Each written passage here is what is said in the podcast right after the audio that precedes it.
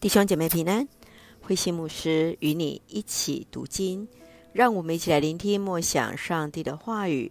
使徒行传十一章一到十八节，彼得的见证。当彼得回到耶路撒冷教会，犹太信徒就责备彼得和外邦人一同吃饭。彼得分享所见的异象，强调上帝所看为洁净，不可当作污秽。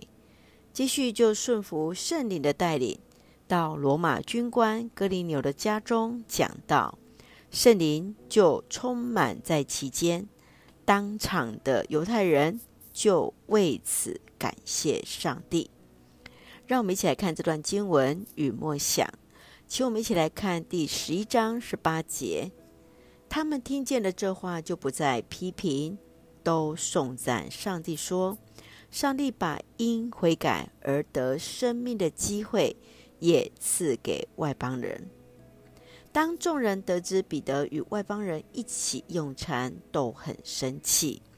当时的犹太基督徒认为，受割礼的犹太人不能到未受割礼者的家中做客，更不能一起吃饭。彼得随即分享圣灵降临在哥尼流的家中。这彻底打破他们自认为犹太人才能得救的想法。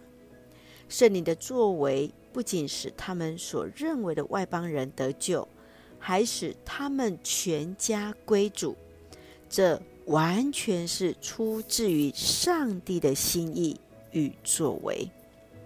彼得顺服圣灵的带领，愿意改变自己的想法。更将这样的领受分享给众人。亲爱的弟兄姐妹，你从彼得在处理原本冲突的情境，转换为同心见证上帝的工作中，有什么样的领受呢？你在自己的教会服事中，如何看见上帝的动工，使冲突成为合一，得以同心见证主的名呢？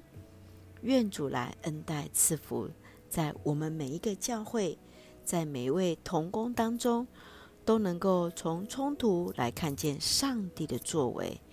一起用十一章十七节作为我们的金句。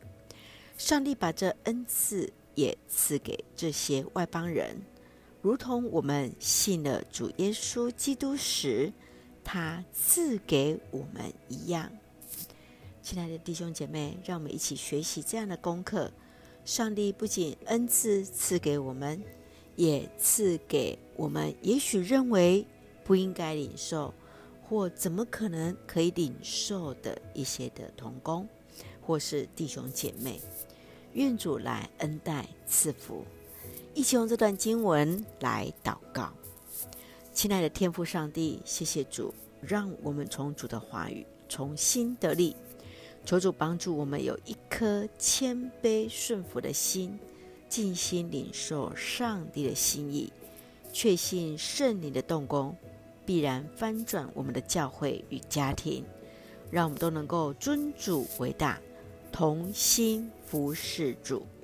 感谢主赐福所爱的家人身心灵健壮，使用我们做上帝恩典的出口。恩待我们的国家台湾有主的掌权，感谢祷告是奉靠主耶稣的圣名求，阿门。弟兄姐妹，愿上帝的平安与你同在，大家平安。